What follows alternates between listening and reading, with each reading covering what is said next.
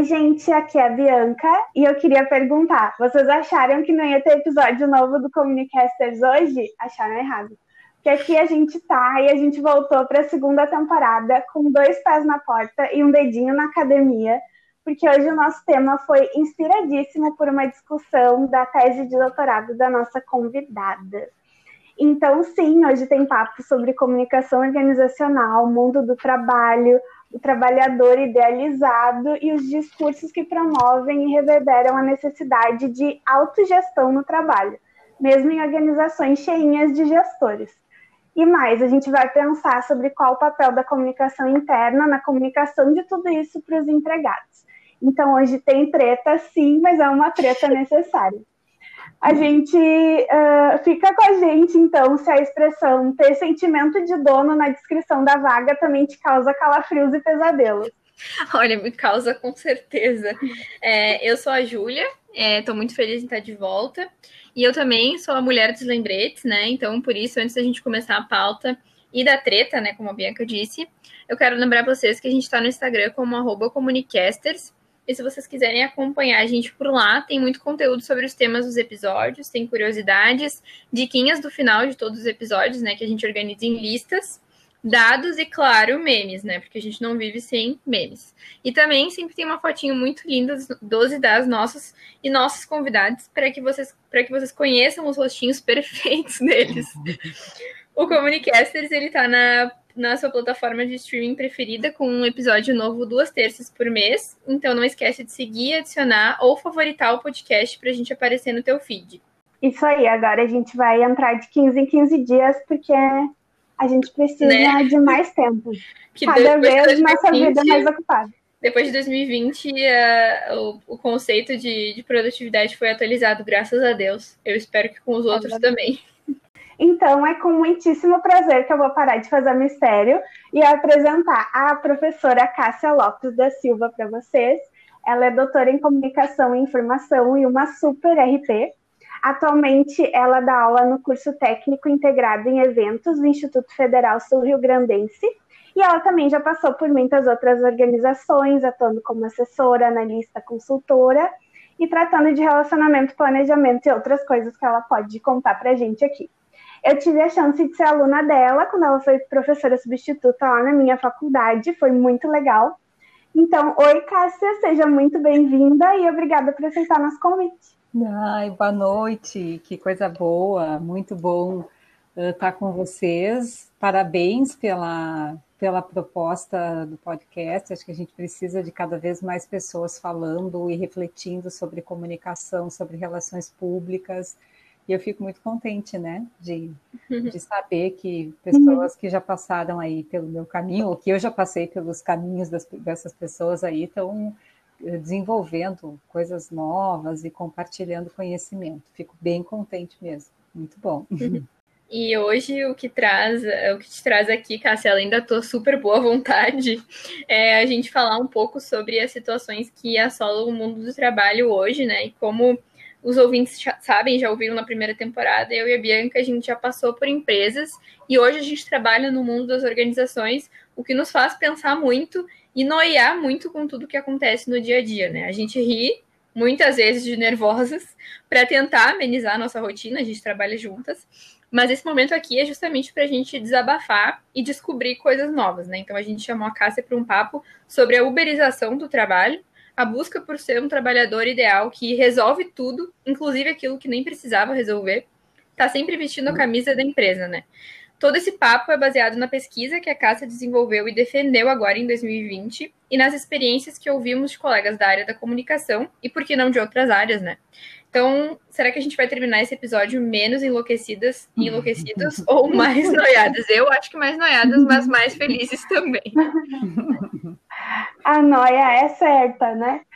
Então, Cássia, para começar, tu pode nos dar uma visão geral assim do tema do, do, teu trabalho, da tua tese, e aí a gente vai entrando com mais perguntas, algumas opiniões, umas discussões. Nos conta um pouquinho, introduz um pouquinho sobre o que tu descobriu na tua tese, né, que se chama Comunicação Organizacional e Trabalho, o discurso das revistas Você SA e Você RH na Instituição de Sentidos de Gestão de Ensino Trabalho, que está disponível no Lume e da importância da gente falar sobre esse tema, né, como comunicadores. Tá, eu vou voltar um pouquinho no tempo e vocês vão me dirigindo e vão me chamando. Fiz um, um esqueminha a partir das, da, da pauta, mas se eu fugir demais, vocês me chamem, tá? Eu queria contar, certo. assim, dividir com vocês uma coisa, que é quando eu me, quando eu me descobri professora, e isso já foi ainda quando eu trabalhava em empresas, porque quando eu comecei a ter equipe, né, e tinha aquilo de. É, teve um certo período em que eu tinha uma equipe que era sempre de estagiários em primeira situação de, de trabalho. Então, e, e, quando eles, eles ficavam seis meses ou um ano comigo nessa. Era uma área que a comunicação, que era meio que apoio da comunicação na empresa que eu trabalhava. E quando eles estavam bons, assim, tipo, tinham aprendido a cultura organizacional, né, várias coisas, eles eram chamados para outras áreas. Eu estava sempre treinando mais pessoas e mais pessoas. E foi ali que eu comecei a me dar conta que eu gostava daquilo, que eu gostava muito mais daquela tarefa que era meio que, que secundária na minha função na empresa do que das outras coisas, né? Bom, mas aí uhum. entre, entre essa descoberta que levou tempo até eu entendê-la, até eu me tornar professora, teve uma caminhada, né? Que eu, eu considero que eu, que eu cheguei, estou chegando no final dessa caminhada de preparação agora, com o final do doutorado e tal.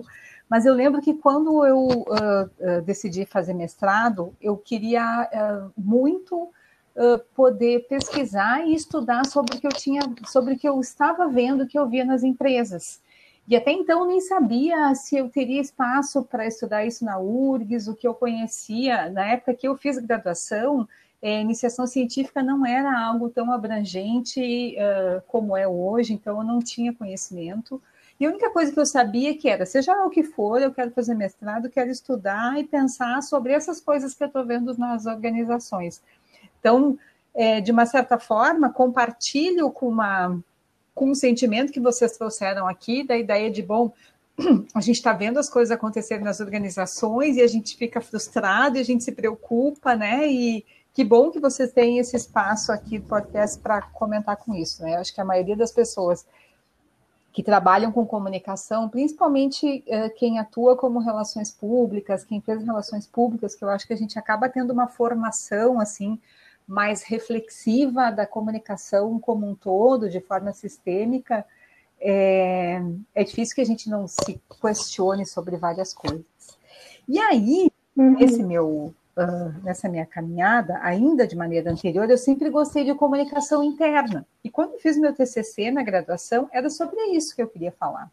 Só que eu não tive competência suficiente, eu não consegui formatar um projeto, eu não tinha ideias, apesar de que eu fiz estágio desde o início da graduação, o tempo inteiro, mas eu não tinha uh, tido ainda a experiência de trabalhar com comunicação interna. Eu não gosto desse termo, mas estou usando o termo do senso comum, né? Comunicação interna. Uhum. É, e aí, quando é, o que mais me é, chamava atenção nas coisas todas que eu percebia uh, nas empresas em que eu trabalhei tinha a ver com uh, uh, tinha fazia sentido na relação das empresas com os trabalhadores. Então isso é por aí que eu vou estudar.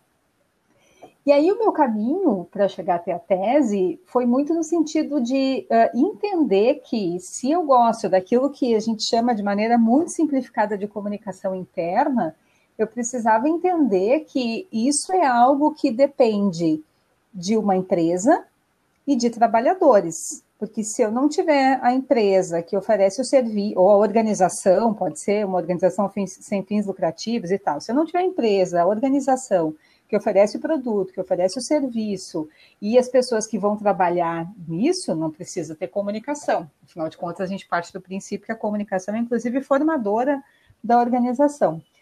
Então, assim, uh, eu tinha estudado um pouco sobre empresas na minha especialização em marketing, algumas coisas nas disciplinas básicas na Fabico, mas eu não sabia nada de trabalho de trabalhadores. E aí eu fui fazer esse caminho, uh, um pouco no mestrado e bastante no doutorado, assim, eu fiz muito mais disciplinas do que eu precisava ter feito, e eu fui para antropologia, eu fui para sociologia, eu fui para psicologia, todas as discussões possíveis para pensar o mundo do trabalho que eu consegui acompanhar, óbvio que eu não consegui fazer tudo, eu fui fazer.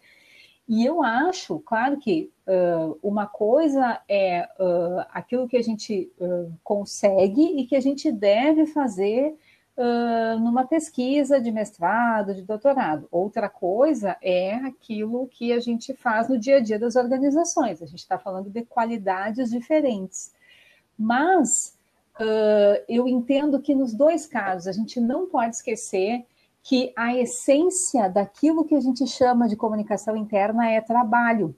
E o que acontece é que na nossa formação como relações públicas, a gente não tem formação sobre isso. A gente tem muito pouca formação sobre isso. Em algumas disciplinas em que a gente fala de cultura organizacional, de cultura, de planejamento, a gente vai falar um pouco sobre trabalho, mas muito pouco. E eu acho que isso, que esse é um dos motivos que faz com que muitas vezes a gente se frustre com que muitas vezes a gente veja nas organizações algumas coisas acontecendo que a gente gostaria ou de questionar, ou de saber se posicionar. Eu não sei vocês, mas eu passei, uh, tanto quando, quando era estagiária, quanto depois, quando eu era gestora, eu passei por situações assim que, tipo, alguma coisa está errada aqui, mas eu não sei nem argumentar o que está errado e o que está uhum. certo, sabe? Aí se tu argumenta, mas tu é sindicalizada, tu é do PT, sabe? Aquela, né, aquela história. Parece que é uma coisa que já está estipulada, todo mundo aceita, ninguém fala sobre aquilo, e daí se tu fala, tu é maluca. É, é verdade. Então, assim, meu caminho chegar na tese tem a ver com isso. Como é que eu cheguei especificamente na tese, né? Uh, depois da... E eu entendo que, que a minha pesquisa de tese foi, foi assim, um um segundo momento do que em relação ao que eu fiz no mestrado. É, sempre me chamou muita atenção essa história, né, do que a Bianca falou na introdução aqui da visão de dono, né? Já desde as primeiras empresas uhum. em que eu trabalhei, eu ouvia isso. Ah, a gente precisa de, eh, de colaborador, né? Que é a palavra da moda cada vez mais, né? Colaborador com que a gente não causou. A gente aqui nesse podcast, eu e a Júlia, a gente não é. usa. É, é bem complicado. E, e, tem tudo a ver com a minha tese, inclusive, falar sobre essa palavra, porque agora, inclusive, a gente está chegando num momento em que a gente quase que é obrigado a chamar de colaborador, porque desregulamentou de uma certa forma uh, as, as relações trabalhistas, que de fato a maior parte das pessoas acabam sendo mesmo é colaboradores. Mas usando esse termo e naturalizando esse termo nas organizações, como a gente, sociedade, fez por muitos anos, a gente ajudou a chegar aonde a gente chegou, né? Então, Sim. Uh, bom, então essa, me chamava muito a atenção disso, né? E, e inclusive eu, quando uh, tive equipe e selecionava pessoas, eu também buscava pessoas em que eu visse essa visão de dono nessas pessoas. É, e no, na minha pesquisa do mestrado, eu trabalhei com gestores de equipes, né? Tentei identificar como é que se dava a comunicação dos gestores com os seus subordinados.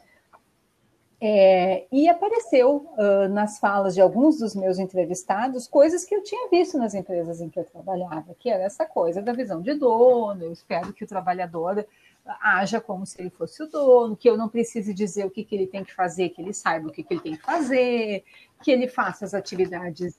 Que ele tenha uma bola de cristal. Exatamente. Eu coloquei no prefácio da minha tese, foi muito, foi algo assim eu, eu pedi licença para usar a primeira pessoa do singular, né? E, e escrevo toda a tese em primeira pessoa do plural, porque é assim que a gente entende conhecimento e tal, mas o prefácio foi porque era meio que um depoimento meu, assim, essa tese, ela é o resultado também de uma reflexão minha, de eu entendendo muitas coisas que eu fiz de maneira errada nas organizações e que eu não refletia, né, nesse momento e tal. É, mas eu te, tem situações assim, tá na, tá na, na pesquisa do mestrado e, e, eu citei no prefácio da tese, assim, um gestor que tinha acabado de demitir uma pessoa na equipe, é um, dos que eu entrevistei para o mestrado. E aí ele me diz assim, bom, então eu demiti essa pessoa, e aí eu, em seguida eu reuni a equipe e falei, olha só, eu demiti essa pessoa por tais e por tais motivos, eu achei que uh, se essa, essa pessoa não estava rendendo, então ia acabar é, que vocês iam ficar mais sobrecarregados, isso seria ruim para nós. E é uma pena, mas eu também estava pensando em vocês, e agora nós temos que pensar é numa em recolocar essa vaga, mas assim, não significa que a gente tenha que recolocar a vaga. A gente pode aproveitar esse momento para repensar a nossa área. Para que, que a nossa área serve? Que, que nós temos que fazer? Talvez não seja esse cara, seja um outro cara. Né? E aí a professora, a minha entrevistada, me contando da maneira como ela, né, em primeiro lugar, uh, tenta fazer com que as pessoas se sintam culpadas pelo, pela demissão do colega, afinal de contas, eu demiti o colega para que tu não trabalhasse mais.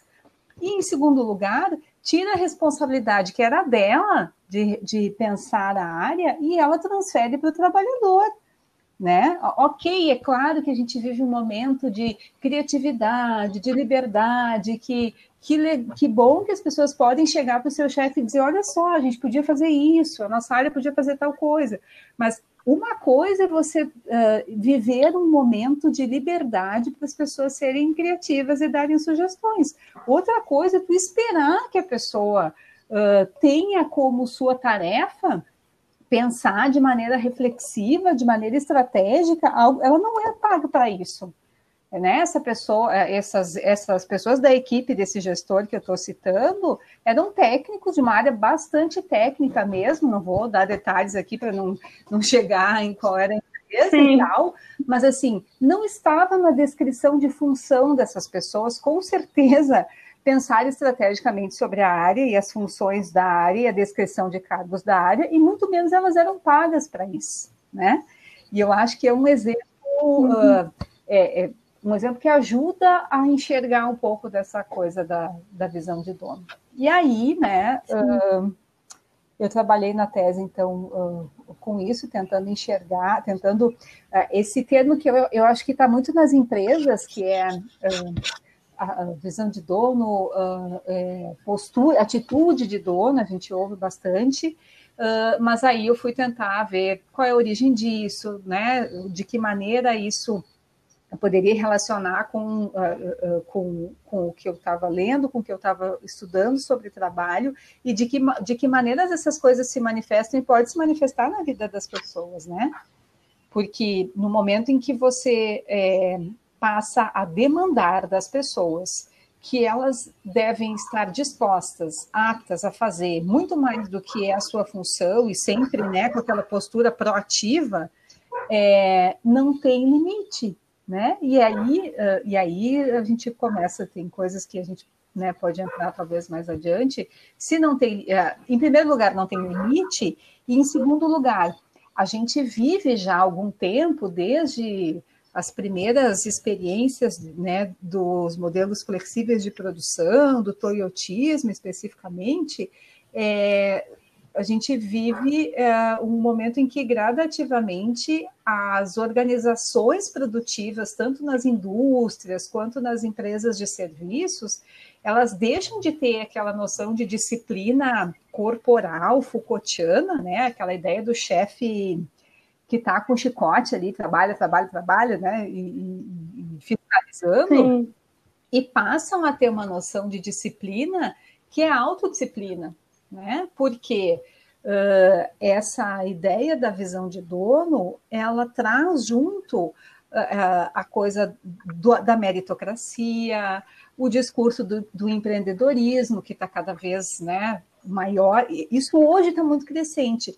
Mas eu lembro que quando eu, come... quando eu defini de fato o tema da tese lá no ano passado, Uh, para mim era muito claro o quanto, e eu, eu, já saí do mundo das empresas, uh, acho que foi 2014 minha última experiência. Quando entrei no mestrado, eu já comecei a trabalhar uh, como prof. É, essa coisa do empreendedorismo uh, como algo que deve ser uma habilidade, de, mesmo de quem está trabalhando em empresa com carteira assinada, isso é algo que eu vi a vida inteira na minha vida profissional. Hoje está muito na moda, a gente fala e tal, mas quem está trabalhando dentro das empresas está vendo isso há muito tempo, né?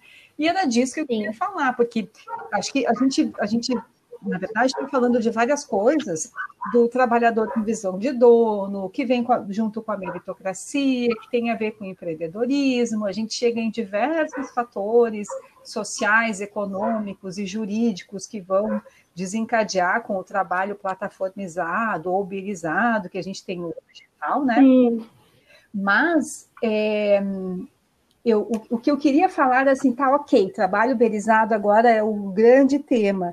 Ok, mas não é disso que eu queria falar. Eu queria falar que todas essas coisas que culminam no trabalho uh, uberizado já estavam na raiz do discurso das empresas há muito tempo. E que, de uma certa forma, quando a gente vai alimentando esses discursos, essas posturas, uhum. a gente, como sociedade, ajuda, tá, vem ajudando com que esse caos aconteça, sabe? Não sei se eu estou sendo clara também. Tá sim. Sim, não, tá super clara. Tá super uh, no que a gente queria conversar mesmo e te ouvir é muito bom. A gente não sentiu o tempo passar aqui. Mas eu queria aproveitar que tu estava falando sobre isso e trazer também para esse ano, que, enfim, um ano horrível, né, para a humanidade, uh, mas que que no caso, quando o episódio sair, vai ser o ano é passado, isso. mas pra ah, gente sim. é esse ano. E talvez ano, que, talvez ano que vem, que vai ser o ano presente da, de quando sair, também continue horrível, né? É. Provavelmente. Pois é, tomara mas... que não, mas. Acredita-se é. que sim. É.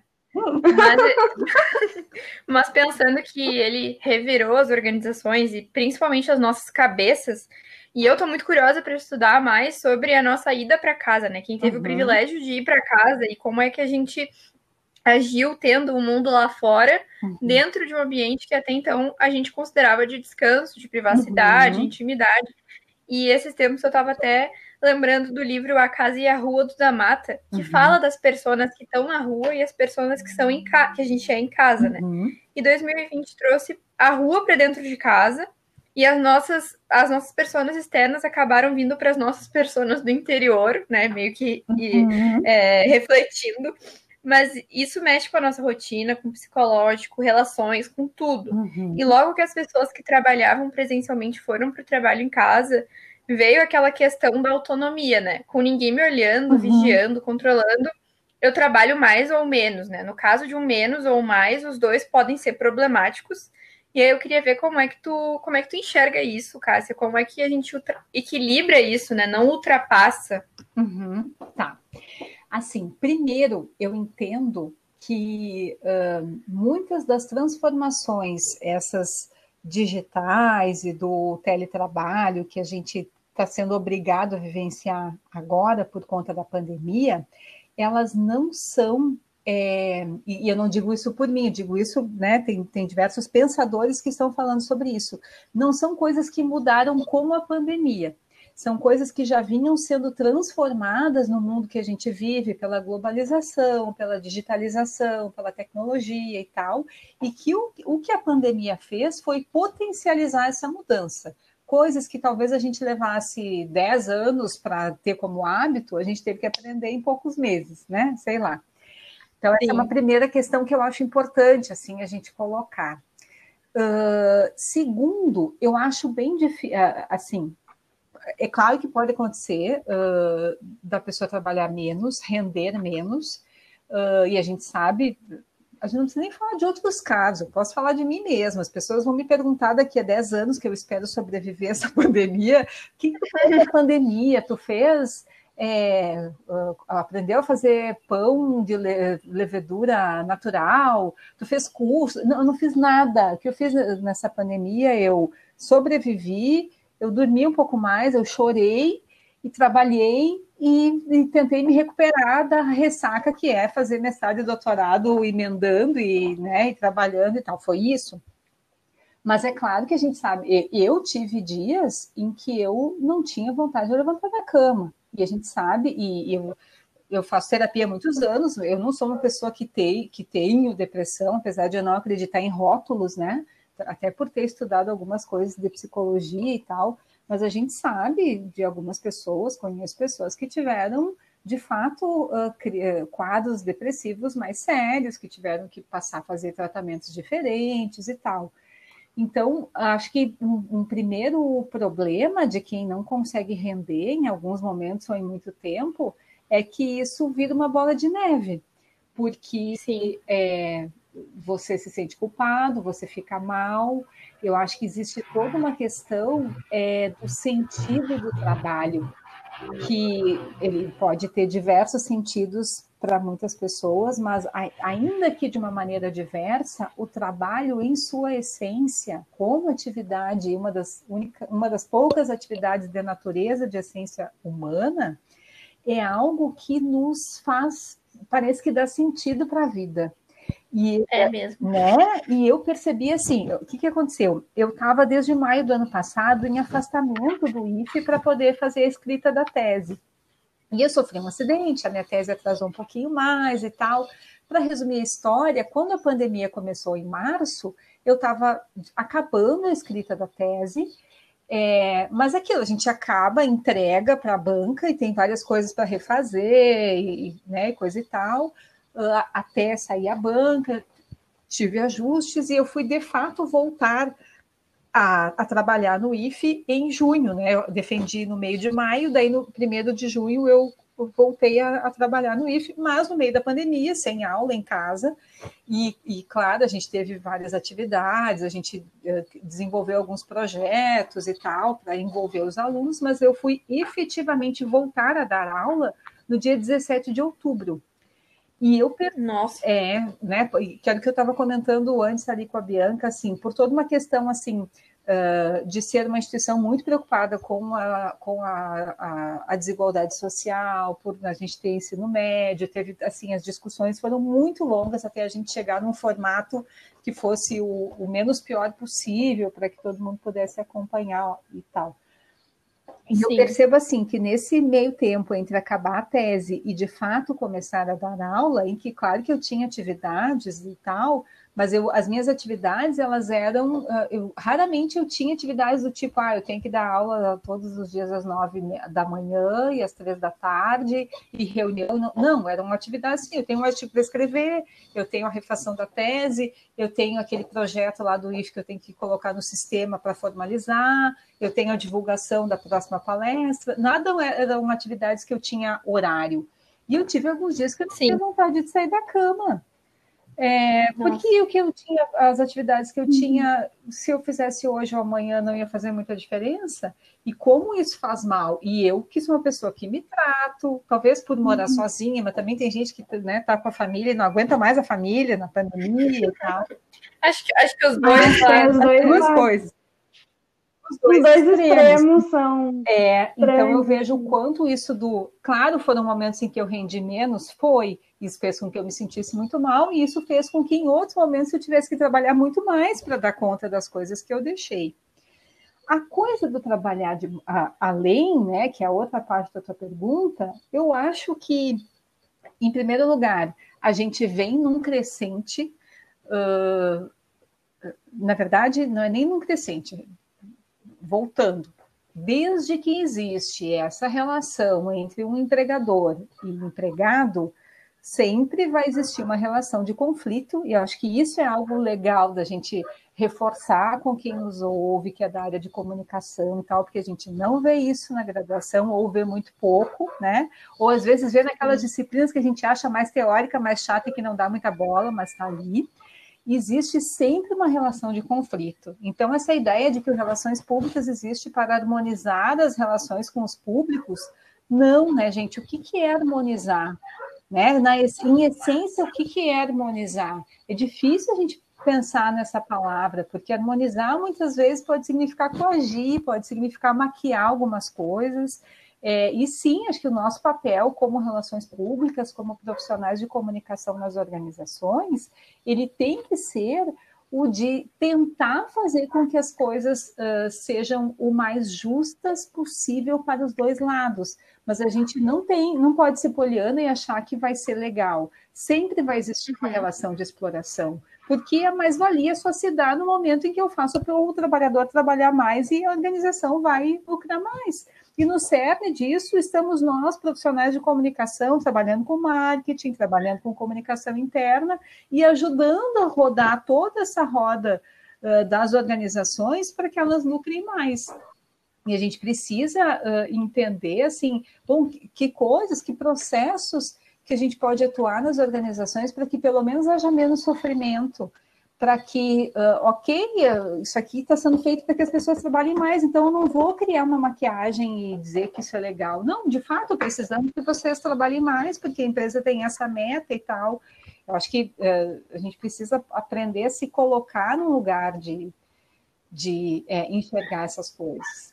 E aí eu acabei meio que fugindo, porque sim, eu entendo que. Então, por que, que eu falei isso? Porque desde que existe essa relação do, da venda da força de trabalho, né? Uh, existe uh, essa relação que é de exploração é, mas nos últimos tempos, né, com as tecnologias, uh, me parece que, que isso está muito mais intensificado. A gente, a gente tem, ao mesmo tempo que um desenvolvimento de tecnologias que nos permitem trabalhar em casa, que nos permitem trabalhar muito mais em diversos aspectos, a gente também tem toda uma questão é, simbólica do trabalho é, que nos faz uh, trabalhar mais e que aí a disciplina vem da gente mesmo.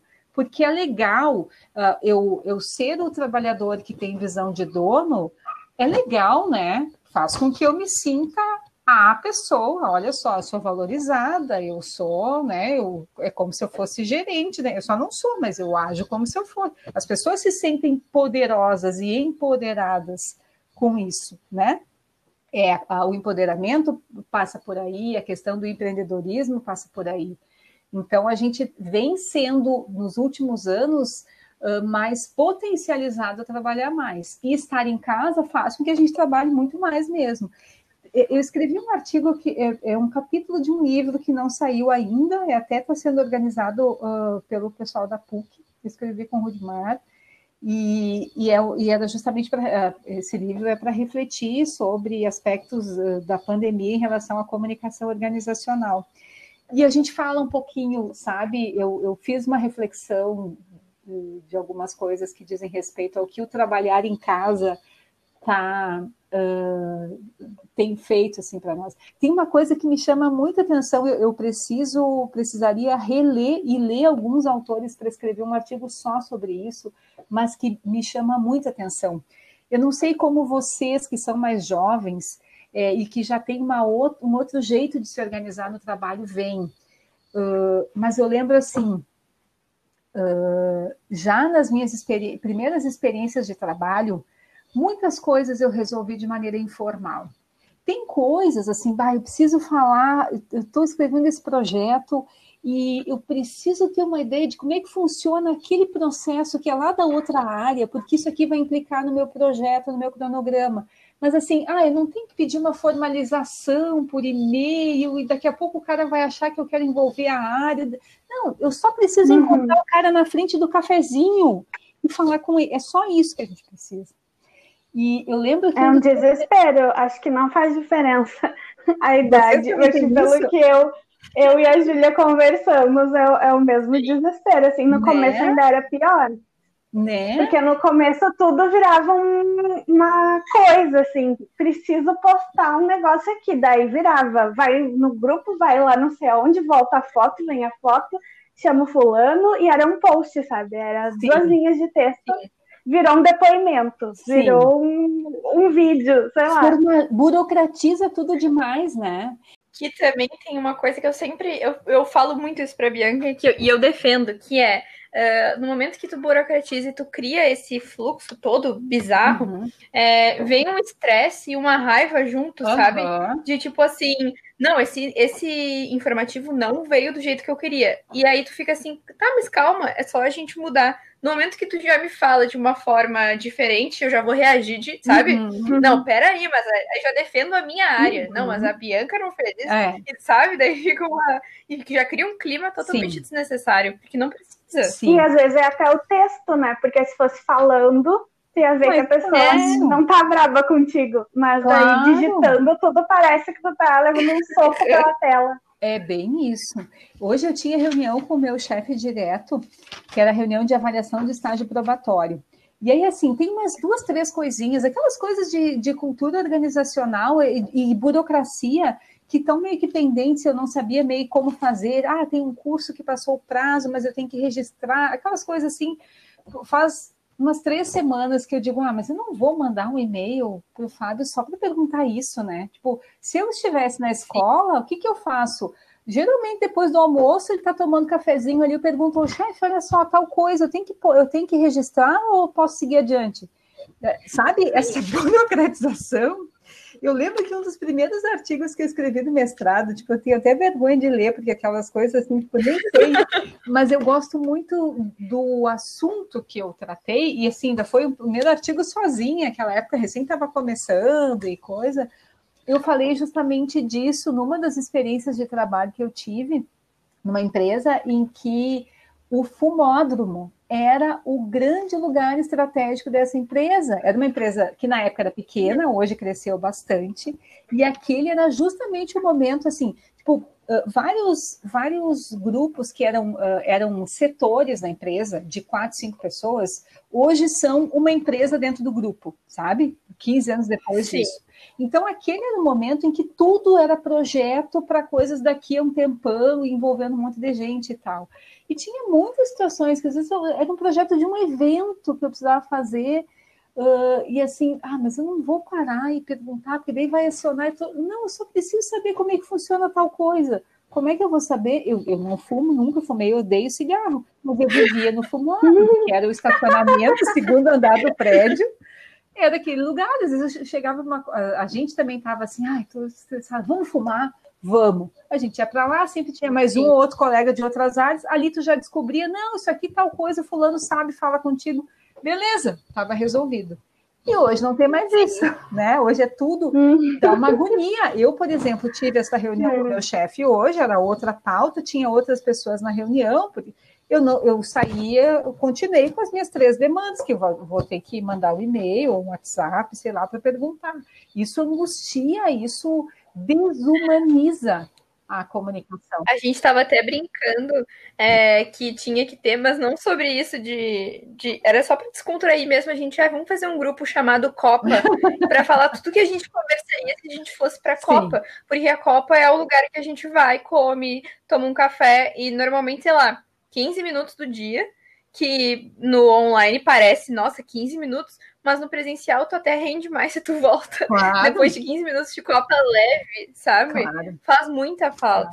E eu, mas... eu sempre penso isso assim, como a gente termina mais cansado no online uhum. porque a gente não para pra. E a gente demora tanto. Gente, eu e a Bianca, a gente percebeu que mesmo falando é, muitas vezes no mesmo universo, eu e ela, muitas vezes, conversando, a gente não se entende. Sim. Sobe das palavras Sim. ali, uma fala uma coisa, a outra entende, já fez, não sabe? Sim. Uhum. Faz parte. E também acho que a questão do online é que não adiantaria ter o grupo Copa, por exemplo, porque tudo que dissesse ali ia estar registrado. Essa e essas outras conversas têm, têm exatamente esse teor de tipo, ai, olha, eu sei que lá naquele setor, se tu falar com fulano, dá certo, então vai nele. Mas tu não vai mandar é. um e-mail assim, fale com o colega. A Bianca disse tu não vai nem mandar contigo um que tu sabe dessas coisas. Como assim? Tá, né? Não. É. é bem isso. Esse é um, um dos pontos que a gente uh, coloca no artigo, Rude Maria, nesse que não saiu ainda, não sei se vai sair esse ano ainda esse livro né? Sim. Que faz muito sentido, fica tudo é. registrado, né? Tudo, claro. não quer dizer que a gente vai estar falando mal das pessoas, não, mas existe um, uma, uma, uma parte do trabalho que, que não pode ser burocratizada, que não pode ser formalizada tanto assim, né? É, e, e tem uma. Nessa própria, sei lá, numa conversa de Copa, muitas vezes o, tu não tá falando diretamente, tipo, ah, fala com a Bianca que ela resolve. Uhum mas só do teu tom, e sabe, tu não precisa necessariamente dizer que a pessoa já vai sacar. Sim. Então já é uma coisa que fica naturalizada. Sim. E é mais e que natural. tu perde no online, né? Porque Muito. não tem. Sei lá, tu vai dar uma olhada para pessoa, o Zoom trava, né? Sim. Aí não. Sim. Aí não, não ajuda. Mas, Cássia, aquilo que tu falou uh, de, de também a pessoa trabalhar menos ou trabalhar mais, eu vi um termo que eu nunca tinha visto hum. agora, que é só para citar, assim, para é. deixar quem quiser pesquisar, a gente conhecia o burnout, né? Uhum. Que é quando a pessoa tem muito estímulo, muito trabalho. E aí eu vi um que era bore out, que é tipo de boring, de tédio, uhum. que é quando a pessoa é tipo subutilizada, então ela ela tá com um tédio no trabalho, uhum. mas isso também dá uma sobrecarga mental nela, uhum. porque ela não tem assim uma carga de trabalho adequada qualitativamente. E aí não, não corresponde à expectativa dela, o que ela sente que ela pode fazer. Enfim, Sim. esse também é, é uma coisa que acontece, né? E que no online pode acontecer também. Sim, isso não Mais significa ainda. que ela trabalhe menos, só significa que ela está trabalhando com muitas atividades que são uh, uh, aquém da capacidade dela. E que eu acho que a Sim. burocratização que, nos, que o trabalho, que o teletrabalho nos exige, faz com que a gente trabalhe mais nessas coisas. Por exemplo, é, sendo professora à distância agora, é, quanto do meu tempo é de coisas uh, burocráticas totalmente desnecessárias, assim, né? Registrando, tem, as coisas têm que ficar registradas e, e respondendo. Como eu usaria esse tempo se eu tivesse em sala de aula? Ou mesmo, ah, beleza, a gente tem materiais para passar para os alunos e tal, mas uma coisa é eu disponibilizar um material e eu sei que eu vou estar com o aluno na semana que vem, ou que eu tenho os horários disponíveis de atendimento que eles vêm falar comigo e tal. Outra coisa é tudo tem que ficar explicado por, por texto, por escrito, no Moodle, sei lá onde, em qual ferramenta. É, a gente se sente de fato entediado, né? Porque poderia, não são atividades criativas, não são atividades de desenvolvimento, né? Sim, acho que também tem a ver bastante que a gente se sente. Uh, tem essa coisa, né, que a gente já falou aqui nos episódios de ser tarefeiro ou ser estrategista. Sim. E o que a gente está falando tem muito a ver com isso, uhum. e acaba que a gente tem uma necessidade de fazer muita coisa para suprimir esse sentimento de produtividade, né? Sim. né? Tipo, ah, hoje eu risquei 10 itens da lista, ninguém pode me demitir, senão a empresa vai parar. É. E, enfim, se é um ego ou se não é, acho que muita gente já superou, acho que muita gente tem isso e nem percebe, porque o discurso vem para a pessoa pronto. Uhum. Enfim, tem a pressão externa e a interna também, e às vezes a gente não para para pensar no que a gente está fazendo, por quê, como. Então, essa autogestão também tem muito a ver, talvez, né, com essa necessidade de ser super produtivo, mas o que mais que tu encontrou na tua pesquisa, assim, que tu pode nos contar já das tuas conclusões, né? Tá. O que mais te surpreendeu uh, das características idealizadas de um profissional, uhum. os termos e frases, assim, talvez uhum. mais curiosos, tá. que tu encontrou no discurso das revistas que tu analisou, que, que tem a ver, né, com o que tu mencionou Sim. antes mesmo aqui, de proatividade, de limites. Uhum. Uh, eu separei algumas coisas para comentar com vocês. Eu queria fazer um comentário sobre essa coisa do tarefeiro, do generalista, né? Isso vem lá da uh, ori a origem está lá no toyotismo, no trabalhador polivalente ou multifuncional. E tudo que a gente tem hoje, para mim, isso é quase que uma religião, inclusive as agências de comunicação falando de metodologia ágil, não sei o que e tal, nada mais é do que maneiras de atualizar, aperfeiçoar e trazer para a realidade do serviço aquilo que foi é, implantado para melhorar a produção na Toyota, né? E depois em outras fábricas e tal.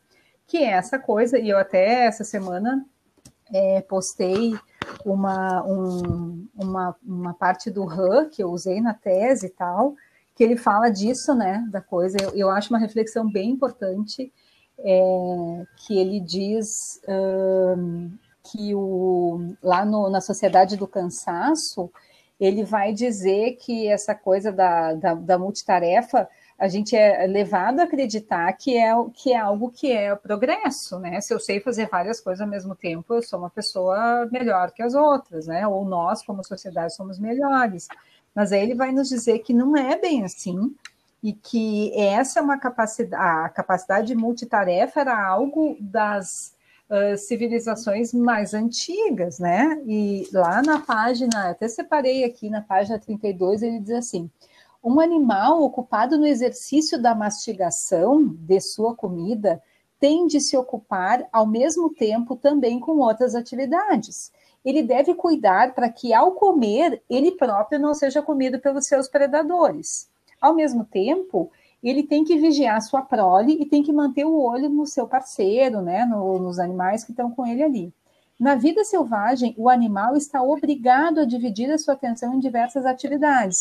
Por isso, ele não é capaz de aprofundamento contemplativo, nem no comer, nem no copular.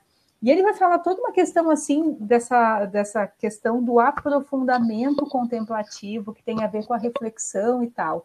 Então a gente a gente é levado por um discurso da coisa do multitarefa como sendo o legal, mas na real uh, é um tipo de atitude que nos ajuda a não pensar nas coisas. E não pensar também significa não entender o quanto a gente é explorado, o quanto a gente ajuda a explorar o outro nas relações de trabalho, por exemplo, né? Eu acho bem importante. E o Han é um cara que vai falar muito sobre essa Sim. questão aí do sujeito do rendimento e tal. Mas respondendo, porque eu falo demais, o que, que me surpreendeu? é, na tese, eu trabalhei com dois, acho que de maneira simplificada posso chamar de categorias, tá? Não é exatamente isso. Eu encontrei duas qualidades diferentes de, de inferências. Uma primeira, que são coisas que eu chamei de capacidades, que as revistas vão chamando de outros nomes, elas tão pouco usam é, se fundamentam em autores da psicologia ou tal, mas eu chamei isso de capacidades, que é a maneira assim, eu, eu usei diversas matérias da Você SA, que essas matérias servem para dizer, ah, se você quer ser o, o cara, quer ser contratado pela empresa bacana, se você quer continuar nessa empresa bacana, você tem que ser esta pessoa aqui que nós indicamos. E na Você RH, que é uma revista voltada para profissionais de RH e para gestores, é como você tem que fazer para que a sua empresa mantenha um grau de gestão e de qualidade que você consiga manter, atrair e manter os bons trabalhadores e os melhores, e quem são esses bons, esses, essas melhores práticas. É, uma das, das, coisas, das capacidades que me chamou a atenção é a incapacidade de insensibilidade, que é algo que eu claro que eu via nas empresas, é, mas que foi chocante eu me dar conta disso é, é, por meio de alguns exemplos, né? E eu até peguei ali lá na minha página 114 para comentar um pouquinho assim. E é a, a, tem uma, uma das matérias que eu analiso é, tem, tem uma parte do texto que é, é a, essa matéria está falando de pessoas que são gestores há pouco tempo. Então, cada um contando a sua experiência uhum. em uma área diferente. E aí tem uma fala, eu vou ver se eu vou conseguir encontrar aqui. Uh, tem uma fala que é o gestor dizendo assim: olha, uma das coisas que você precisa fazer é, é vou lembrar o termo exato, mas você tem que. Você não pode ficar se preocupando com, com a vida do outro. Você tem que você tem prazos, você tem, você tem coisa para tocar, e é isso, não tem que se preocupar. Está aqui, achei, capacidade de sensibilidade. Isso é uma fala de um gestor entrevistado nessa matéria. E ele diz assim: é preciso que todo mundo se responsabilize coletivamente, tenha inteligência emocional para abordar questões incômodas e maturidade para ouvir críticas sem ficar na defensiva. E essa coisa da inteligência emocional, eu destaquei, acho que não era isso que eu queria falar, mas assim, geralmente a inteligência emocional é um termo que vem para disfarçar outros textos. Achei o que eu queria falar, é esse aqui. A, a fala é a seguinte: quando você se senta na cadeira de gestor pela primeira vez, você quer abraçar o mundo, você quer olhar para as pessoas e para o operacional de perto, mas só dá para fazer isso durante três meses. Depois você se esgota que, que essa fala está me dizendo? Se eu quiser ser gestor, eu não tenho que me preocupar se as pessoas estão tendo problemas, cada um resolve os seus problemas. Eu não tenho que olhar para o meu operacional de perto. Eu tenho que tocar e fazer as pessoas atenderem as metas. E era isso, sabe? É, tem uma Sim. outra fala de uma outra matéria que uh, ressalta assim uma das, das capacidades do gestor. Ele diz assim: o último passo rumo ao topo de um profissional que queira ser gestor, ele deve ter a serenidade emocional, entre parênteses, estômago e ambição para si e para o negócio. Uhum. Gente, Ih, não tô estômago não sou eu que Estômago, estômago é pesado. Serenidade emocional, que é exemplificado como estômago, não tem nada de serenidade. Quando a gente usa essa figura de linguagem de estômago para aguentar alguma coisa, é porque é muito ruim, é muito difícil. Então, assim, entre outras coisas, eu falo de sete, eu mapeei sete capacidades, né, que ficaram muito presentes nas matérias, todas as matérias que são do tipo, faça isso, faça aquilo se você quiser ser um bom trabalhador e tal, né? Uh, me chamou uhum. muita atenção as matérias uhum. que claro insensibilidade eh, todas essas capacidades elas são elas vieram de um exercício interpretativo meu eu entendo isso como insensibilidade porque isso não estava escrito nas matérias pelo contrário estava escrito saiba se organizar tenha serenidade como é que é inteligência emocional uhum. e tal e aí, o que eu tentei fazer na tese é, é tentar um, desvelar, uh, a partir da superfície desse discurso organizacional, eu uso esse termo na tese, que apesar de eu não ter trabalhado com análise de discurso pechetiana e tal, uh, que eu trabalhei com Foucault, mas eu, eu trabalho com a ideia de que existe um discurso das organizações esse discurso serve para dizer como você tem que ser se você quiser ser um bom trabalhador. Mas, na verdade, é o que eu, organização, o que eu, o sistema capitalista, quero que você faça para que você trabalhe cada vez mais e para que eu lucre mais. E esse discurso, ele desvela muitas coisas que não estão na superfície, que não estão ditas como palavras, né? Então, essa foi uma das coisas. Sim. Outra coisa que me chamou a atenção tem uma capacidade que eu chamei, na verdade, é um conjunto de capacidades que eu chamei de relacionais. Uma delas é a questão da comunicação, e está muito claro assim qual é a comunicação que é que ela é colocada como algo que as pessoas têm que saber fazer. Você tem que saber falar muito bem em público, você tem que saber colocar as suas ideias, mas não é uma comunicação no sentido de ouvir e de estar com as pessoas. É uma comunicação que é, é, você tem que mostrar que você sabe se comunicar. Isso não significa necessariamente que você que você troque com a outra pessoa, né? É algo que, que chama. E a, a pode não lembra? Não. Desculpa. Não sei te perguntar se tu lembra as sete palavras, sei lá, que é que são Sim Tu dividiu em palavras ou em frases? Na verdade, eu, eu nomeei, assim, eu fui, eu fui, eu fiz todo um mapeamento, foram acho que 82 ou 92 uh, matérias que eu, que eu li.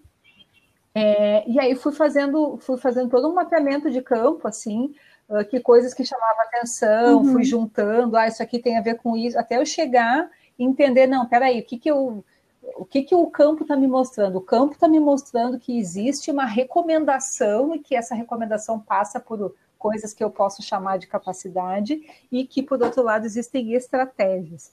Então, assim, as capacidades que eu mapeei foram capacidades relacionais, comunicação é uma delas, mas não só, capacidades de desenvolvimento, capacidades cognitivas, capacidades de desempenho, capacidades de flexibilidade e adaptação, capacidade de autonomia e protagonismo e a capacidade de insensibilidade. Foram essas, essas sete. E aí, a, o outro uhum. achado, além das capacidades, foram as estratégias. Que estratégias que estão presentes nesse discurso organizacional, que não são palavras, mas que às vezes são coisas, inclusive, não ditas, e que ajudam a é, formar, né, a, a formatar o que, que é esse, esse trabalhador ideal aí gestor de si. Uh, as estratégias, deixa eu pegá-las aqui, que agora eu pulei a não vou saber todas de cor, mas eu já chego nelas ali, mas assim, me chamou a atenção uma estratégia que eu chamei de romantização do desemprego, né? Então, inclusive, uma das matérias que ela, eles fazem assim, meio que uma jornada do, do trabalhador de sucesso. Então, ele entra na empresa, ele tem a sua primeira experiência como gestor, tem, inclusive essa matéria ela é ilustrada com, parece um jogo de tabuleiro, sabe?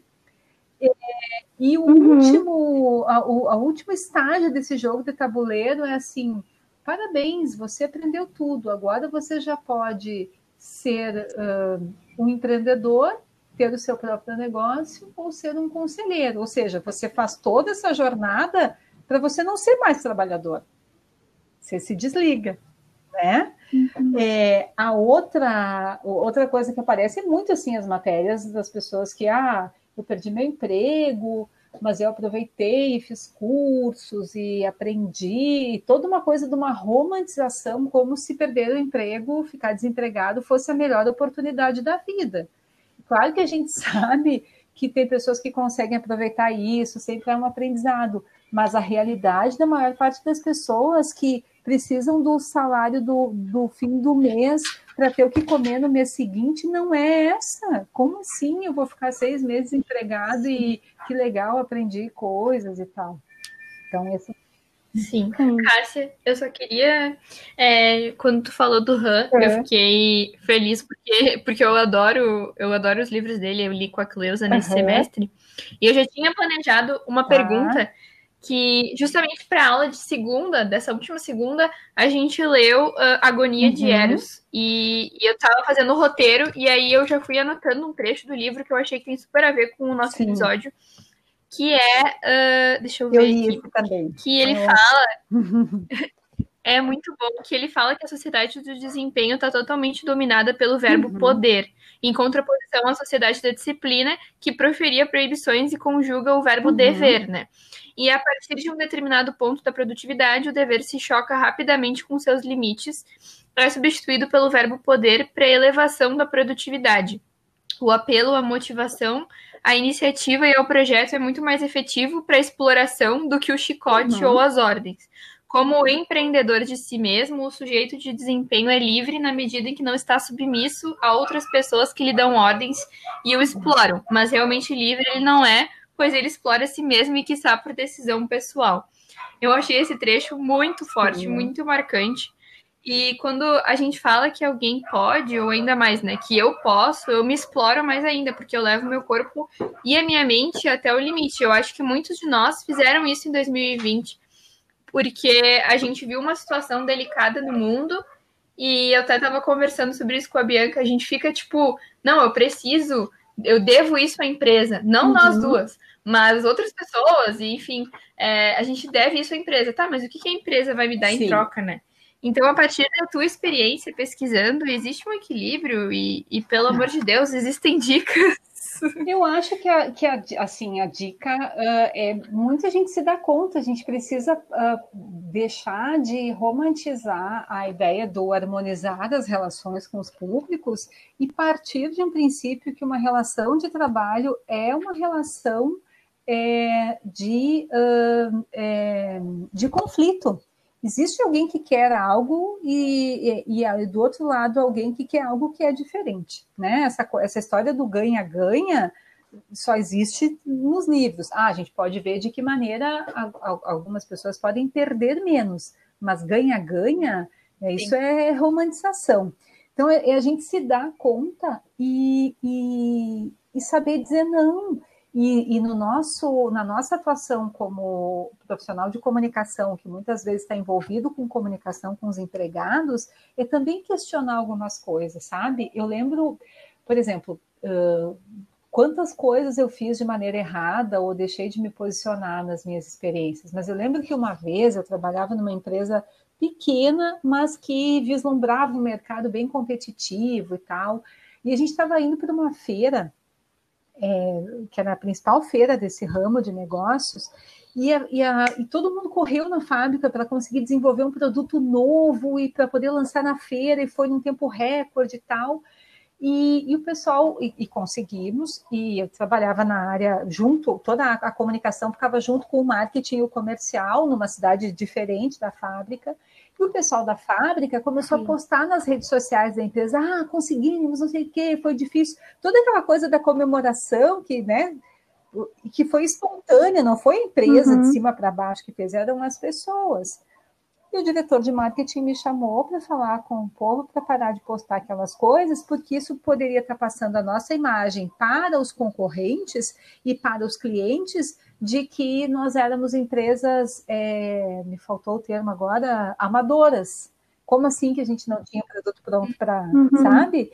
E até hoje, assim, eu, das muitas coisas erradas que eu fiz, eu deveria ter batido na mesa e ter dito, não, tu tem, tem uma outra postura que a gente pode fazer, é uh, ajudá-los a falar de uma outra forma, ou ajudá-los a direcionar, ou a gente postar outras coisas, sabe? Sim, imagina, imagina a desmotivação da pessoa que ficou super feliz porque ela conseguiu entregar um negócio e aí isso, vem sabe? alguém. Gente, então assim, essas coisas a gente precisa, uh, e a gente não é, eu não estou falando isso como crítica às faculdades, não, eu acho que isso faz parte de uma evolução no sentido, eu não gosto dessa palavra evolução, que é outra que virou assim, mas de, de pensar e que a gente possa. Isso não significa, ah, porque tu é sindicalista, não sei o quê. Não, isso significa reconhecer que a pessoa que está fazendo isso é um ser humano, que tem sentimento, se ela fez isso é porque o trabalho tem todo um significado para ela que ela está trazendo. Como é que a gente pode, como é que a empresa pode uhum. ganhar com isso? A empresa não perde com isso, sabe? Tem alguns Sim. pontos assim cirúrgicos que eu não concordo muito com o. Acho que tem uma crítica do Foucault que ele faz em relação à biopolítica, como se a biopolítica negasse essa coisa do domínio do psicopoder e tal. Eu, eu não concordo muito com isso. Eu acho que o Foucault só viveu uma outra época e que a, a e que a biopolítica ela também insere, né? A, o domínio do corpo é a disciplina do corpo foi por muito tempo a disciplina do faça o movimento com esse com esse braço a tantos graus da da manivela para a máquina fazer isso, ou não saia do seu local de trabalho, para isso colocamos uniformes em você, você fica numa fábrica uhum. que o gerente te olha pela janela lá em cima para para uh, controlar que você está aqui. Isso é disciplina do corpo, mas a mente também está no corpo. Então, pensar nessa disciplina, é, autodisciplina, que o Han traz muito bem, uh, é me, é, acho que é meio que olhar mais para a biopolítica, porque a mente também faz parte do corpo, sabe? Mas ele é muito bom, e tem um livro dele que eu gosto muito, que eu acho que ele traz mais coisas nesse sentido, que é o Psicopolítica, que eu não sei se vocês já leram. Hum, eu li ele em espanhol e agora, semana passada, eu fui banca de uma qualificação de mestrado e eu vi que a, que a menina citou uma versão em português, que eu não sabia que tinha, que é pela editora Aine de Belo Horizonte, que chama Psicopolítica, que ele fala especificamente disso, do psicopoder. É um livro bem bom, sabe? Acho bem bom. Então, uh, ah, para a gente finalizar, assim, uh, que cuidados tu, tu entende, tu poderia dizer para a gente uh, que a gente pode tomar enquanto comunicação mesmo nas empresas e até da comunicação uhum. interna que tu falou, Uh, porque a gente pode acabar produzindo ou colaborando na circulação desses sentidos, né, que, que a gente falou aqui, que, que são ruins, e, e para a gente tentar, pelo menos, fazer essa cultura ser menos tóxica ou, ou não ajudar em uma lavagem uhum. cerebral, uhum. enfim. Mas sempre lembrando que quem Sim. nos paga no fim do mês é a própria empresa, Sim. a organização, enfim. E isso acontece também uh, em serviço público, uhum. isso acontece em vários lugares que, que tem o poder de tu estar tá numa instituição que tu acha muito foda, e aí tu vai lá e trabalha por ela, trabalha sem parar para pensar uhum. em, em outras coisas, sem parar para pensar que tu tem que trabalhar oito horas e depois tu também tem que viver a tua vida. Uh, então, como a gente não maquia as coisas para as pessoas, para os uhum. empregados, uhum. tanto, né? Mantendo ali também o que a gente precisa fazer.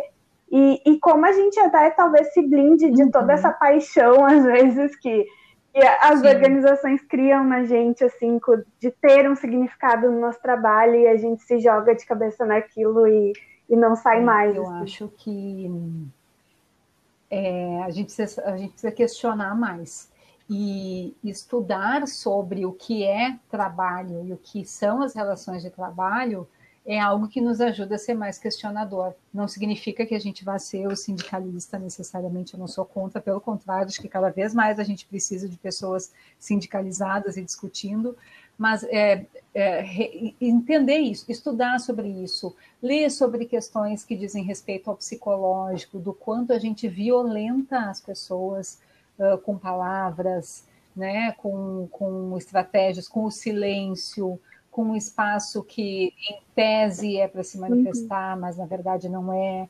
E assim, acho que muito um trabalho com os gestores de fazer um acompanhamento de como é que se dá a comunicação deles com as suas equipes é, é uma das coisas que a gente é, precisa fazer. E questionar. Eu lembro assim, quando eu trabalhava em agência, eu fiz muitas, eu, eu, trabalhei como planejamento ou como atendimento em muitas campanhas de redução de custo das empresas, gurias muitas, sabe? Vinha demanda e era assim. E eu lembro, bom, porque o, as pessoas, os gestores acham que as coisas se resolvem com comunicação, só que se o problema não é da natureza da comunicação, a comunicação não vai resolver. Eu lembro de várias vezes em que a gente Sim. teve é, a oportunidade de reunir outras pessoas e dizer: olha só, a gente criou esta campanha com esse mote criativo e tal, mas a gente também pensou em ações que a empresa pode fazer e que a gente pode apoiar como comunicação. Por exemplo, eu sei que isso já é um exemplo do século passado, tá? Me, me, me desculpe, mas eu acho que esse exemplo é muito é, didático. Uh, a gente imprime cada vez menos, mas eu ainda vivi nas organizações no momento em que quase tudo tinha que ser impresso, registrado, guardado e tal. E aí, quase todas as organizações que eu trabalhei, gurias, fossem elas privadas ou públicas, ah, as impressoras sempre formatadas para usar um lado do papel.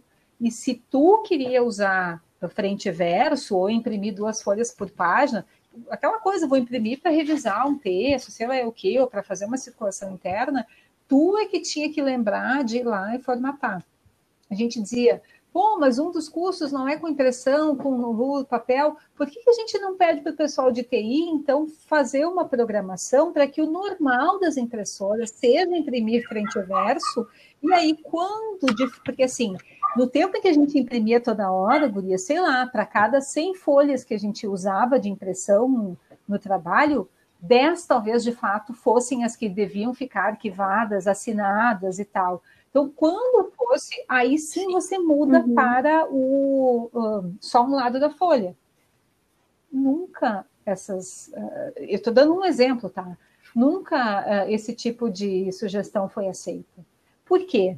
Porque, na verdade, as empresas não estavam preocupadas com economia de recurso, elas estavam preocupadas com ter todo um boom e uma discussão sobre olha como estamos gastando, olha como, como temos pouco dinheiro, para que lá no final do ano, lá no começo do ano, quando a participação dos resultados for menor, ou quando forem demitir pessoas porque querem ter mais lucro, se justifique, sabe? Então, assim, a gente tem que questionar mais as coisas. Tá, mas por que, que a gente está fazendo isso? Qual é o objetivo da empresa?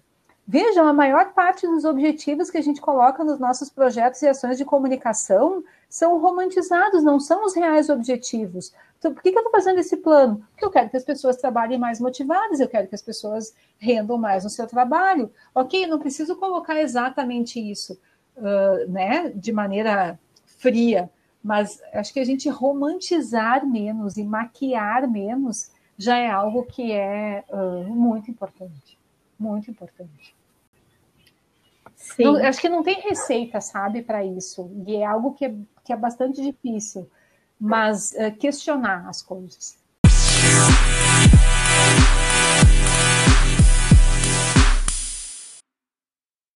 E eu lembro que vocês tinham me dito, não sei se tem espaço para ainda, de falar de algumas dicas de livros e tal. Claro. Não sei se já está na hora.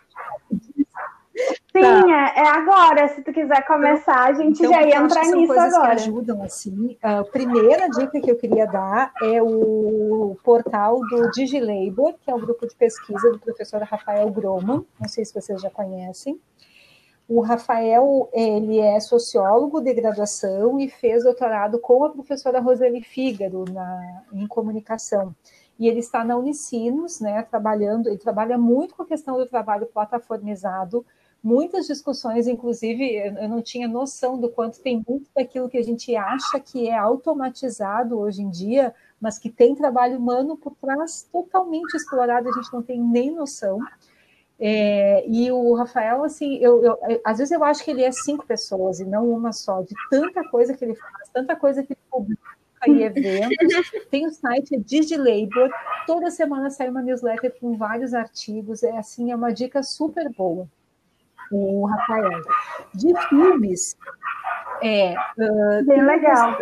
Eu, eu não sou, não assisto muito filme, muita série, tá? Eu só falho nisso. Mas tem o Você Não Estava Aqui, que fala justamente de um entregador de tipo Amazon, né? Eh, e que ele vai mostrar toda essa coisa do trabalho, que uhum. é o trabalho uberizado mesmo. Não, você que é o dono, você que decide. Aí tu vai ver o quanto ele não decide coisa nenhuma. Não sei, assim, é um filme de chorar, gurias. Tem que ver, mas é de chorar. Ele passou ano passado no cinema. É, Ai, ele consegue pela internet, tá? Uh, é, é, bem triste. Ele, é, ele fala da história de um, de um pai de família que resolve comprar, financiar uma, um furgãozinho e virar entregador, tipo Amazon, assim, não lembro exatamente o que, que é. E o que, o que é a destruição da vida daquela família a partir uh, da, da realidade de trabalho, assim, bem... E de coisas que a gente faz no nosso dia a dia que a gente não se dá conta que alimentando esse tipo de, ah, vou comprar mais barato porque pela internet, mas quem é que está essa relação assim, ah, o mais barato, o fast fashion e tal. Se é mais barato, alguém está pagando. E no mundo que a gente vive hoje em dia, geralmente quem está pagando é com trabalho subvalorizado ou quase escravo e tal. E a gente precisa se dar conta disso, né? Na nossa, não só como consumidores, mas como profissionais. E um outro filme que é brasileiro, que eu citei assim no meu prefácio da tese também, que chama Estou me guardando para quando o carnaval chegar. É um documentário do Marcelo Gomes que se passa numa cidade chamada Toritama, em Pernambuco. É a cidade que 80 eu posso ter errado o dígito, se não é 70 é 80% do jeans que a gente consome no Brasil inteiro é produzido nessa cidade. E o Marcelo Gomes conta uma história, assim, ele conheceu uhum. essa cidade na infância, quando era um nada, e uma cidade rural e tal, e ele volta depois de, né, uh, pós-adulto, e o que, no que se transformou essa cidade, porque ela virou um monte de facções, de, né, de famílias e, e pessoas que produzem de maneira independente, nenhum trabalho de carteira assinada, e aí todo um discurso, ah, mas eu prefiro, porque se eu, eu faço meu horário, e se eu trabalho mais, eu ganho mais e tal. No entanto, e esse documentário mostra assim, ah, ok, é melhor, se eu trabalho mais, eu ganho mais, mas as pessoas ganham mais para quê? Para sobreviver, porque até para poder passar o carnaval, que são os únicos dias que eles folgam, eles acabam tendo que vender a televisão e a geladeira, senão eles não têm dinheiro para ir para a praia no carnaval. Assim, é, tem que ver esse filme, sabe? Sim. E, Uh, eu lembrei, acho que é bem importante uh, ler Marx. É difícil, uh, eu confesso que eu sou uma leitora iniciante e eu acho que a gente está num momento assim de pensar sobre trabalho e tem um monte de bobagens sendo ditas sobre o marxismo de gente que nunca leu ou que leu um capítulo do, do volume 1 do Capital e acha que sabe e que não é bem assim. Então eu acho que quem quer trabalhar com comunicação interna, não importa a sua orientação política, tem que entender a relação de trabalho, e isso é o que o Marx faz. O Marx é o cara que, num dado momento, ele olha para a sociedade, o que a economia está fazendo, como isso está refletindo na vida das pessoas, e ele nos fala da relação de trabalho, do ponto de vista da produção, da circulação e tal. Claro que para mim foi mais fácil porque eu fiz duas disciplinas para o pouco que eu li, eu fiz uh, li a partir dessas duas disciplinas. Mas está cheio de aula e vídeo aula. Tem os professores, a, própria Boitempo, o Ricardo Antunes, que é um autor né, muito importante da nossa área, tem aulas disponíveis. Assim, o que eu li do Marcos para escrever a tese, perdão, eu lia, assistia as videoaulas uh, voltava para a leitura e acho que, acho que é importante. E indo para essa questão da gestão de si, além do Han, esse livro do psico, da psicopolítica que eu falei, tem um livro que chama Gestão como Doença Social, de um autor chamado Vicente de Goulejac, não sei se a pronúncia está certa, que ele é francês, e ele vai falar né, também de toda uma reorganização do mundo do trabalho, em que essa coisa do management, da gestão, vai sendo cada vez mais valorizada e de que maneira isso vai degradando assim, o, o, a vida né, do trabalhador. Tem um último, que é um professor da UNB, que se chama Sadi Dal Rosso, ele tem um livro que chama O Ardil da Flexibilidade. Então, ele vai falar de toda essa transformação do trabalho dito somente industrial para o trabalho chamado pós-industrial, o trabalho flexível, esse trabalho que cada vez mais foi demandando que o trabalho, mesmo o trabalhador de chão de fábrica tem que saber se comunicar, tem que saber pensar estrategicamente sobre a missão da empresa. Ele vai, ele, o Sadi nesse livro ele faz todo um, um histórico, inclusive, de, de montagem das organizações internacionais é, para desregulamentar o trabalho, de que maneira toda essa desregulamentação que a gente vive aqui no Brasil com a reforma trabalhista, mas em outros países também, o quanto isso tudo ele mostra todo um, um engendramento disso, né, de maneira mundial, que eu acho que é, que é legal de pensar. Bem interessante esse, essa pegada aí. E até o nome, né? O nome dele, é. o nome do livro já é bem bem diferente assim do que, é, do que a gente uma... vai ouvir por aí. A professora Roseli uh... Da USP, ela coordenou uma pesquisa agora faz uns três meses que eles lançaram sobre a uh, eles entrevistaram profissionais de comunicação comunicação que estão trabalhando em casa em função da pandemia, né? E como é que, que coisas aconteceram aí com, com essas pessoas. Claro que é focado em profissional de comunicação, mas eu acho muitos dos insights que tem naquela pesquisa nos ajudam a pensar o trabalho de qualquer pessoa que é de uma área administrativa e que deixou de trabalhar no escritório e que começou a trabalhar na sua casa. Eu acho que, é, que já está publicado, né, o relatório lá no, no site do grupo de pesquisa dela, que eu acho Acho uhum. que é uhum. legal da gente pensar. Tá. A minha dica é, é um Instagram e também tem página no LinkedIn. É uma plataforma uh, que traz reflexões uh, sobre uma vida digital mais consciente, e aí também tem algumas reflexões sobre trabalho, uh, sobre a gente estar tá sempre no celular. inclusive, eles, te, eles fizeram um post sobre os celulares e os computadores deixarem menos clara a linha que separa o lazer e o trabalho, e na pandemia isso piorou ainda, né, com o uhum. trabalho remoto. Uh, eles fazem bastante posts reflexivos, assim, de, de coisas que não estão muito, assim, no senso comum, sobre melhores hábitos digitais, uh, sobre o trabalho ser uh, diferente de como a gente tem, né, esse, ele hoje. É arroba uhum. contente.vc. É bem legal, assim, um, Instagram para é seguir legal. que não vai ser tóxico, pelo contrário, vai te fazer refletir sobre outras coisas.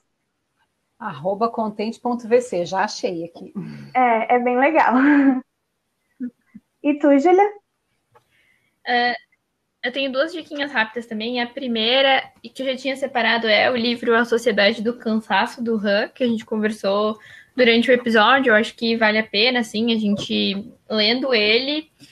Vê, fica muito noiado, mas também um tanto quanto tranquilo que as pessoas estão refletindo sobre isso, né? Então, a minha dica é o livro. E uma outra dica que não tem a ver com o que a gente conversou no episódio, mas que eu gostei muito e eu assisti essa semana, é o documentário barra show uh, Amarelo é Tudo para Ontem, do Emicida, que tá na Netflix.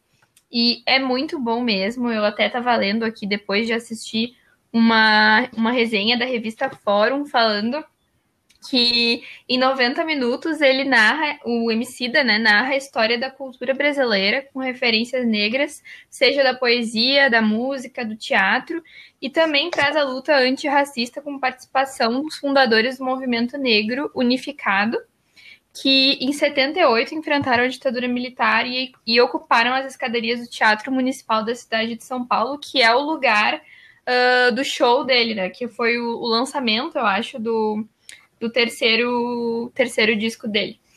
Então, vale a pena, tá na Netflix. Quem puder ver, é bem emocionante, assim. Eu achei que seria só um show mesmo, mas tem várias entrevistas e, e ele retoma bastante a história, essa história tão importante para o nosso país, né? Então, tá todo mundo vale falando, eu não consegui é assistir é ainda, também tô louca para ver. É. Muito bom. Muito bom. Eu já tinha adorado as músicas, e aí vendo o documentário, nossa, é incrível mesmo. Show. Então é isso. Ah, tá acabando. Passa muito rápido, gurias. Eu, eu nem falei da tese. Passa. Passa muito rápido. Cássia, foi muito bom. A gente queria te agradecer mesmo. A Bianca, a gente comentou antes de começar a gravação, que era um sonho da Bianca, que ela sempre me dizia: a gente precisa chamar a Cássia, chamar a Cássia, porque eu tive uma aula com ela, a gente precisa chamar a Cássia. E eu, tá, vamos chamar, vamos chamar. E a gente estava organizando e, e, agora eu entendi mesmo, porque foi Sim, muito que bom. foi a aula a que conversa, a Cássia falou sobre a tese dela. Uhum. Por isso que eu falei, ah, tem tudo a Sim. ver, a gente tem que chamar ela. Eu adorei Mas também, então... adorei o convite. Vocês, eh, na verdade, era para eu ter vindo outra vez e aí não deu. Uh, gostei muito da proposta do podcast de vocês. Adorei poder falar um pouco, trocar ideias e estou à disposição. Se tiver algum outro assunto aí que vocês julgarem que eu possa, que eu seja útil, adorei participar. Coisa boa. Ai, muito obrigada. Foi muito legal mesmo. A gente nunca tinha falado sobre uma tese aqui, então também é importante uhum. isso de divulgar a ciência, né, de alguma forma. E, e tu traz isso de uma forma bem uh, fácil de entender e, e, a gente entende que o que está sendo pesquisado na academia é exatamente o que a gente passa no dia a dia. A academia não é uma coisa distante do mercado de trabalho, Sim. como muita gente pensa, tipo, ai, a teoria tá lá não. e a prática tá. Não, tipo, o que tu sofre todo dia está sendo pesquisado por alguém e é só refletindo que talvez a gente melhore um dia.